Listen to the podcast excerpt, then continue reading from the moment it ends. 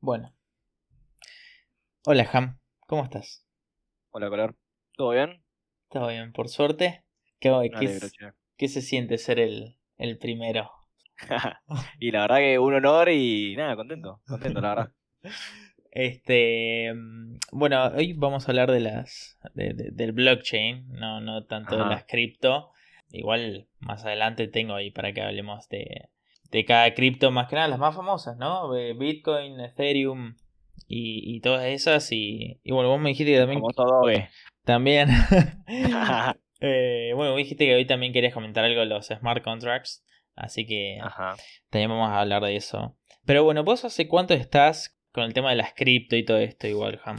Eh, mira, yo hace mm, un año más o menos, eh, bueno, yo obviamente casi todo el mundo eh, había escuchado eh, esto de las cripto, Bitcoin y todo esto, pero me metí más a fondo más o menos hace un año. Por curiosidad me, me puse a ver un video en YouTube de cómo era Bitcoin, cómo funcionaba el blockchain, etcétera.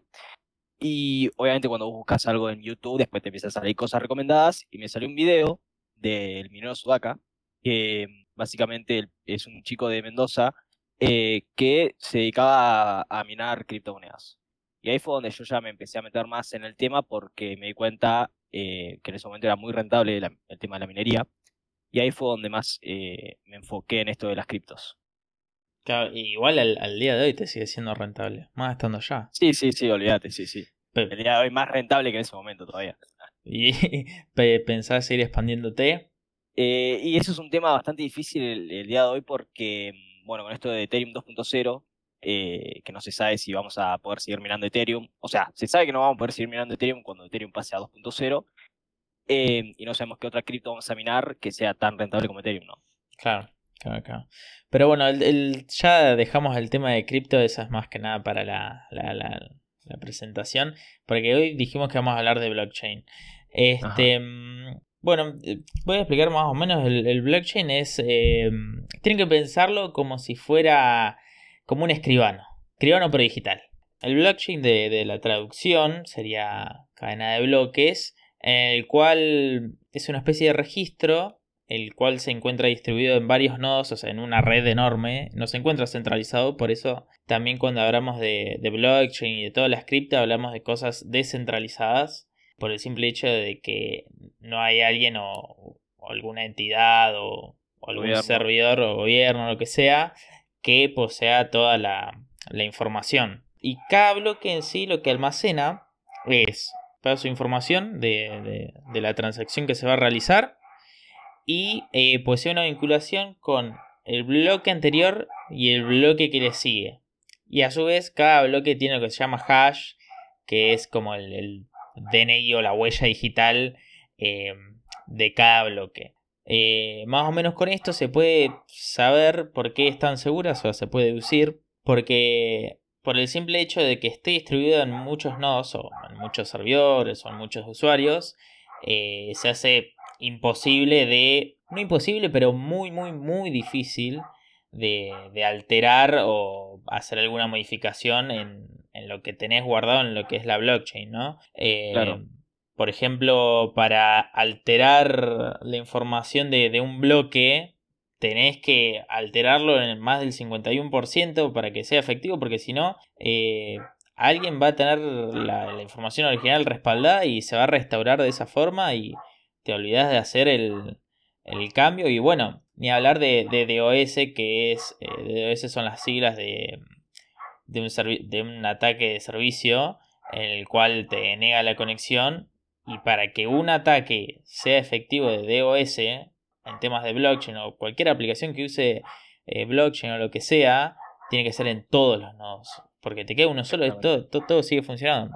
Este, Claro, por ejemplo, hay un caso reciente, va reciente, hace un año más o menos, de Ethereum Classic, que sufrió Claro. un ataque del 21% y nada, habían transac- transacciones que desaparecían o mucha gente perdió plata.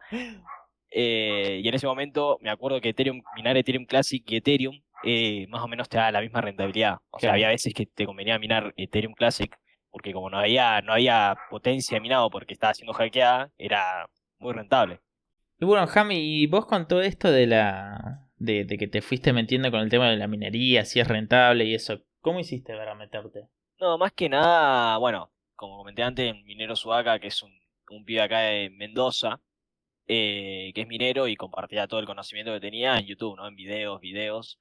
Y yo, bueno, empecé a ver y en ese momento era bastante rentable eh, la minería, que básicamente te da un retorno de inversión de 7, 8 meses, que es bastante alto. Y nada, me llamó la atención. Entonces yo empecé a investigar a fondo, literalmente estudié todo de, pie a cabeza de, para armarme un rig minero. Y obviamente yo como tengo 19, 20 años, eh, tenía 19 en ese momento, no tenía un mango. Entonces estudié todo de pie a cabeza y traté de buscar un inversor o alguien que, que me financie, ¿no? Sí. ¿Qué, ¿Quién y, fue? y por suerte nada, se lo planteé a mi vieja, me sacó de vuelo porque no entendía nada y me dijo, ¿qué es eso? Está, es una lotería, no sé qué mierda. Y yo, bueno, listo. Sí. Y después lo, lo hablé con mi viejo, que mi viejo, bueno, por suerte tenía, tiene conocimiento de cripto y esto, o sea, él está sí. metido en cripto desde 2016, 2017 Uh, aproximadamente, bastante. que viene holdeando, compra, holdea, compra, holdea, así. Sí. Y bueno, básicamente tenía conocimiento de criptos, entonces él como que me dijo, dale, dale, metele, metele. Y nada, invertimos, nos hicimos un rig y... ¿Qué- qué es un bueno, rig? no. ¿Qué son Regio? Explicales. Bueno, un rig básicamente es una, una computadora con muchas placas de video en paralelo conectadas, ¿no? Y estas placas de video son, somos los usuarios que, que minamos, por así decirlo, le aportamos potencia de minado a los nodos que había comentado Collar.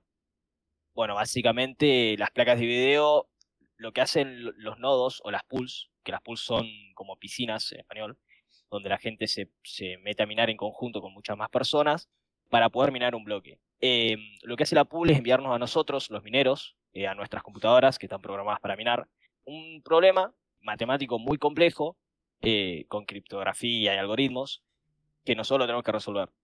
Cuando nosotros resolvemos ese, ese problema eh, y damos una, un resultado válido, la pool nos, nos recompensa a nosotros. Y así es como nosotros ganamos dinero, ¿no? Claro, claro, claro. Cuando alguien quiere hacer una transacción y eso, eh, viste que está el tema de la, de la fee de gas y eso. ¿Qué, Claro. ¿Qué es la fee de gas? Porque si Bueno. bien vos eh, pagás la comisión, por ejemplo, en, uno- en el único broker que yo encontré para elegir qué comisión pagar es en Ripio, por ejemplo, alta, media, baja, pero después en otro broker no, no he visto sí. para elegir. Bueno, por ejemplo, en Ethereum, que es donde nosotros minamos, porque es lo, lo más rentable que hay hoy en día, eh, las comisiones se dividen en dos partes. Primero es una, una comisión fija, eh, que es básicamente el- una comisión fija. Como el básico. Claro, el básico. Y después eh, vos podés pagar más fee para que te minen más rápido o te valían más rápido esta transacción. Que esto no, la verdad que no me acuerdo si ya lo habían cambiado o no, pero lo querían cambiar para que los, las comisiones de Ethereum bajen porque están altísimas. Eh, la verdad esto no, Claro, no en- me acuerdo, pero En un momento estaban Sí, como, como 40 dólares hacer una transacción. sí, sí, sí. Sí, ahí nosotros estábamos sacando una cantidad linda de, de plata. Sí, Para nosotros genial, ¿no? Pero, pero para los usuarios obviamente no es bueno. O sea, no, a nadie le va a gustar pagar 40 dólares por transacción.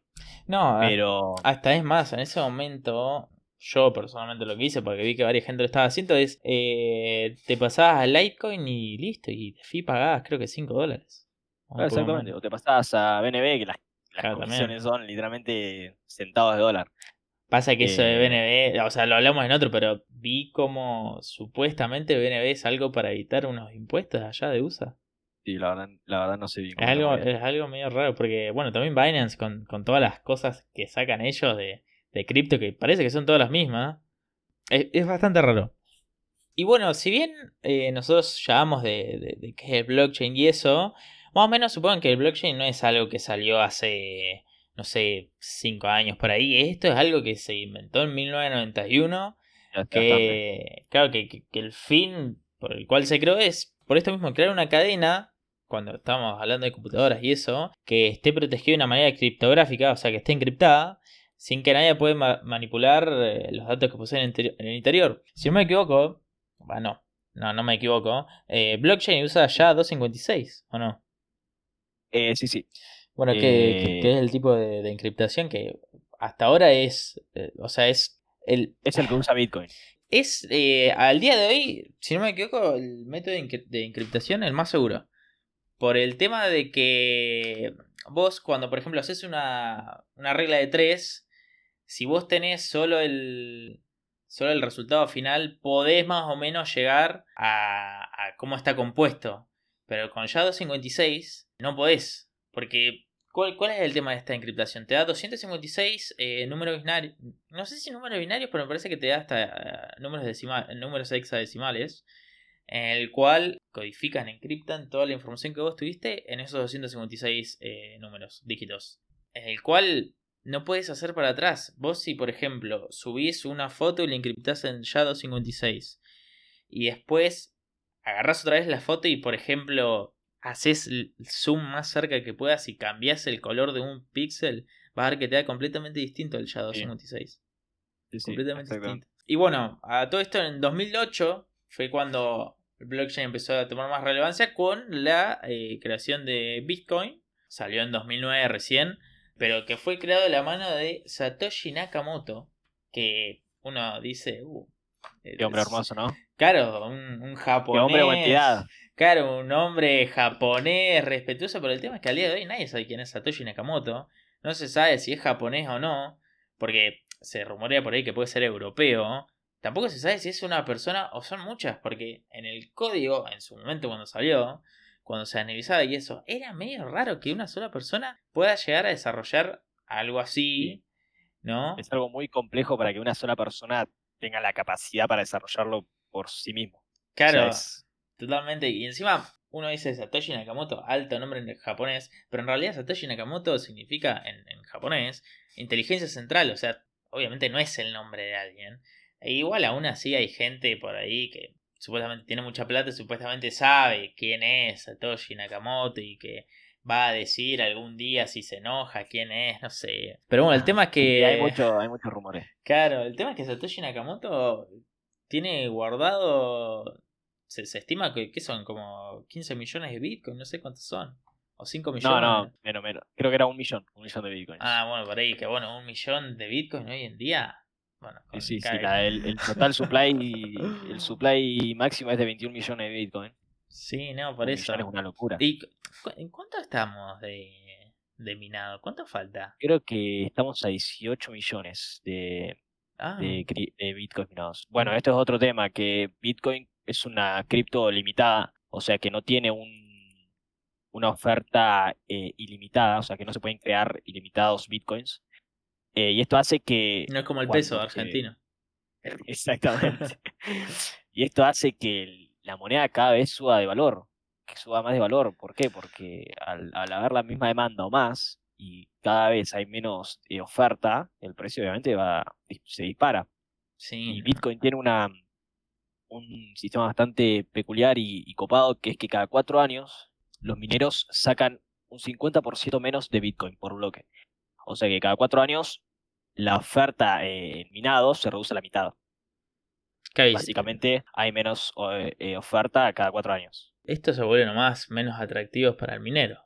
Y sí, no, o sea, cuando pasó el halving, cuando pasa de una al halving, sí, o sea, pues sacan la mitad, pero bueno, como, como vieron acá, ocurrió el halving y aumentó un...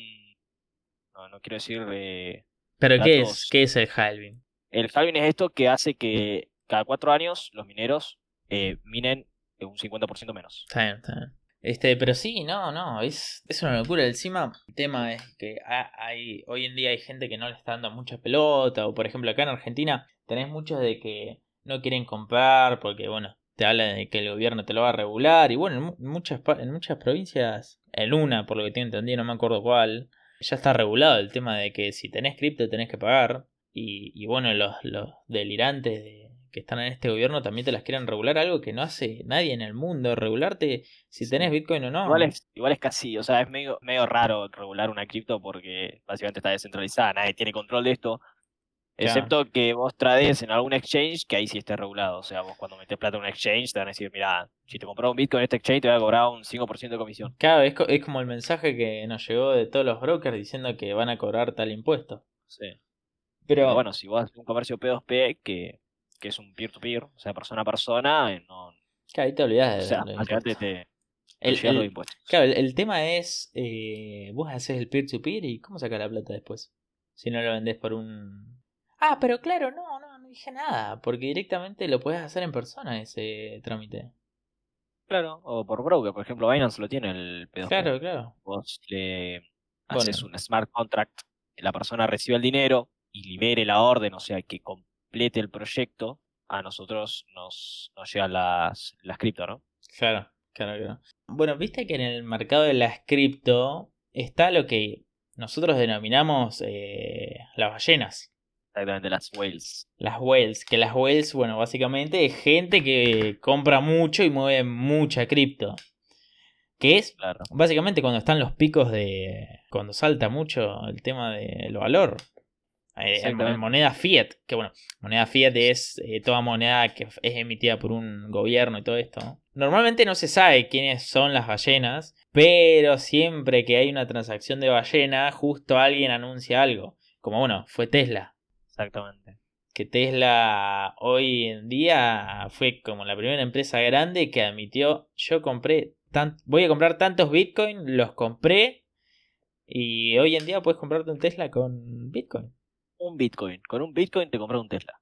Qué locura. Igual locura, para sí. con un Bitcoin hace cuánto, ahora con menos. Y cuando te salió un Bitcoin estaba como 40k. Puede ser. Te compras un Tesla y medio.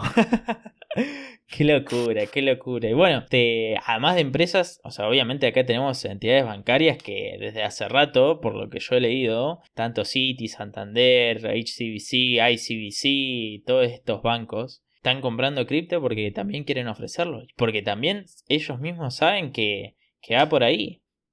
es que se dan cuenta del que está cambiando todo. O sea, muchas empresas, por ejemplo PayPal al principio, cuando Bitcoin había apenas comenzado, como que, no sé si la palabra es denigrada, de- denigraba, pero como que lo tiraba abajo, decía que esto no va a funcionar, Sí. no va, esto no tiene futuro, y hoy mismo PayPal está aceptando eh, criptos. O sí, sea, no, totalmente. Es que hoy, hoy en día, más que nada en los países de Europa y Estados Unidos, la gente le da mucha importancia al tema de la privacidad, que es lo que más o menos te da el- la blockchain y todas las cripto. Y acá el, el argentino todavía no, no entiende lo que es eh, de tener los datos preservados. Exactamente. Eh, O sea, lo que te da la descentralización es algo... Claro, totalmente. Nosotros vamos a estar en, un- en un futuro en el que básicamente no, no tendríamos un ente que regule todo como Facebook te regula si puedes postear esto, bla, bla, bla, o lo que sea, eh, sino que ahí sí cada uno es dueño de sus cosas. O sea, porque hoy en día sí, metes los datos en donde quieras y te lo venden a todos lados. E igual, Hoy todo el mundo sabe todo de nosotros, o sea... Claro, totalmente. O sea, la, la gente no ha visto, pero si uno, uno puede buscar, hay, ahora no recuerdo la página, pero hay una página en la que te muestra todo lo que Google sabe de vos. Y te tira, por Ajá. ejemplo, eh, posible madre soltera, eh, tiene un gato y tal vez también tiene un perro, eh, le gusta esta música y todo esto es verdad, porque bueno, si no, ¿cómo vive la, la, la gente que paga los anuncios? Sí, sí, es toda la inteligencia artificial que hay detrás que, que va aprendiendo todo el tiempo por sí sola encima, que va sacando datos de las personas para, para hacer publicaciones sobre qué te gusta, qué no te gusta, qué querés. O sea, vos nombrás ahora, quiero un televisor y te van a aparecer publicaciones de televisores, es así. Claro, porque es así. En parte, eh, está bien que ellos más o menos te rastrean por otros lados, pero también si vos aceptás, eh, ellos te pueden hacer como un tracking personalizado y te traquean mismo. a- a- además de esa aplicación, te rastrean en otros lados. Que Sí, sí. yo personalmente, yo no tengo problema. No sé vos, pero- Ham, pero yo no tengo problema. No, yo tampoco. O sea, hoy, hoy en día, más que nada por el tema de que uno lo que no tiene que hacer en Internet hoy en día es subir información sensible. Que eso es algo que mucha gente hace. Vez sube eh, algo comprometedor o, o información importante que no, no tiene que estar dando vuelta. ¿ah? Sí, sí. Y, y la tienen ahí guardada en algún lado y siempre va a ser más seguro que esas cosas uno las tenga guardadas, no sé, en un pen, eh, en hoja de papel, si es una contraseña bancaria o lo que sea, porque todavía no estamos en, en ese futuro que muchos anhelamos de que cada uno es dueño de su información. Es más, hay varias empresas que, como por ejemplo Apple, que le siempre le importó mucho la privacidad y rompe mucho los huevos con esto, que ellos siempre te dicen, nosotros no guardamos tu, tu data, eh, nosotros no te vamos a meterte dentro del celular y eso. Y Apple en Estados Unidos tuvo muchos problemas con esto, de que no me acuerdo en qué crimen que fue bastante importante y bastante conocido hace unos años. El chabón tenía fotos de la víctima, poner o lo que sea, quien había matado o, Ah, me o profanado, eh, tenía iPhone y los de las autoridades le dijeron, "Ah, Apple, desbloqueame esto. Y ellos dijeron, no, no puedo, no lo voy a hacer. Y le ofrecieron una torta de guita inmensa y le dijeron, no, no, esto no. Claro, claro, claro. Y bueno, consenso que no se puede romper. Claro, totalmente. Y bueno, eso es algo que, que, que, bueno, es una empresa que hace mucho hincapié y también hay otras que están en, girando en torno a esto que, repito, la gente acá en Argentina no sabe, pero en Estados Unidos y en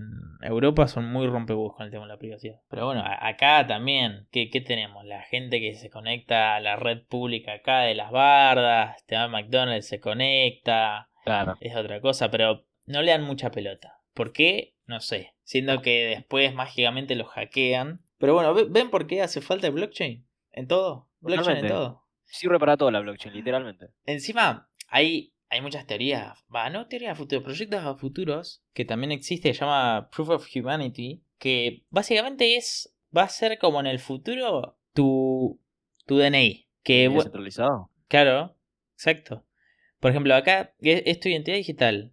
Te compara cómo el gobierno tiene tu, tu DNI, que es como hoy en día también te lo ofrecen, ¿no? ¿Qué, qué tiene bueno el, que el gobierno tiene su DNI? Y que es bastante básico, porque ellos ya te hacen el registro por el acta de nacimiento y todo eso, y se les hace fácil de eh, escalar, ¿no? Porque ese es otro tema de las blockchain y todo eso, que tienen que ser escalables, o sea, de si hay mucha demanda de usuarios o lo que sea, tiene que poder aumentarse eh, la capacidad de, todos estos. Pero ¿cuál es la contra de, esto? Es de que, ponele que alguien se meta en los registros del gobierno y te, te roba todas las identidades. Fuiste.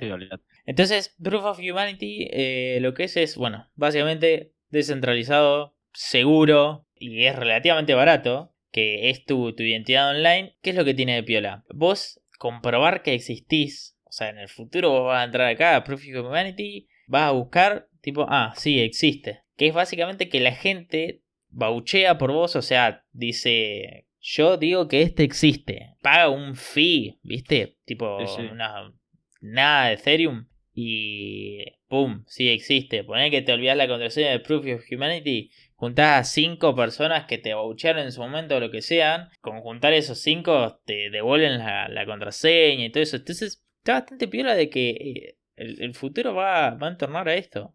Ajá. De, de, de tener todo online, pero eh, descentralizado. Porque después, ¿cuál tenés? Hay eh, un proyecto que es medio socialista, que usa acá Proof of Humanity, que a mí no, me- no me gusta tanto, y a, a mucha gente no le gusta tanto, que Proof of eh, Democracy Earth y otros proyectos más, eh, lo que te hacen es el salario universal, de que todos tendrían que tener tanto, y bueno, se reparte como una plata, ¿sí? No sé, algo medio raro. Que nunca leí Mm. mucha pelota porque no, no sé, no, no me raro, gusta. No me gusta.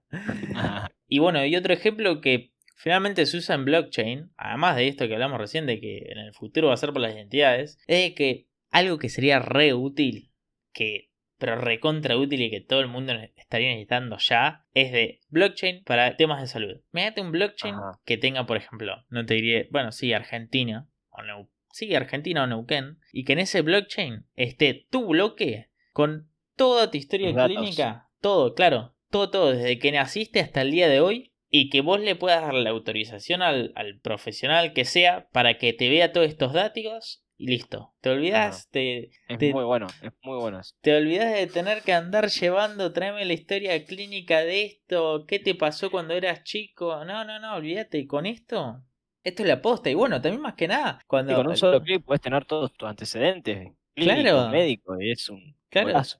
Te, te olvidás y esto sería un golazo. Y bueno, más que nada también a otros temas de, de seguridad y todo esto, como por ejemplo hoy en día están todas las falsificaciones de, de las recetas para los medicamentos y todo eso. De que en un futuro vos vas a tener que llegar como tu bloque en el cual te, te dio el médico recetado o que el médico te subió a tu historia clínica y ahí lo lleva a la farmacia y la farmacia ve ahí, comprueba que el hash esté bien y todo esto Claro. y ahí te da el medicamento y te olvidás. es verdad. Pero bueno, eso. sí, sí, pero bueno, e- esto fue básicamente blockchain. La verdad, muy buena charla, ¿eh? Y bueno, en- hoy hablamos bastante de Bitcoin y Ethereum, pero tenemos que dedicarle un episodio básicamente a ellos para hablar otras verdad. cosas bien de, de estas cosas. Así que bueno, Ham, nos estamos viendo en, en, en otro episodio. Bueno, bueno, gracias por invitarme. Fue un honor, y más por ser el primero. Eh, pero nada, bueno, dale, que esté bien. Dale, amigo, nos vemos. Y bueno, eso fue básicamente blockchain, lo que es cadena de bloques, todos los usos a futuro y lo que se usa hoy en día. Y que bueno, espero que lo hayan disfrutado. Menos, ¿cómo fue esta explicación? Relativamente simple fue. Cualquier duda o consulta, búsquenme en las redes sociales, ya saben. Nos vemos la semana que viene, que la semana que viene vamos a estar hablando del Shin y la historia del Shin y todas las variantes de Shin con también otro invitado. Nada, los espero la semana que viene.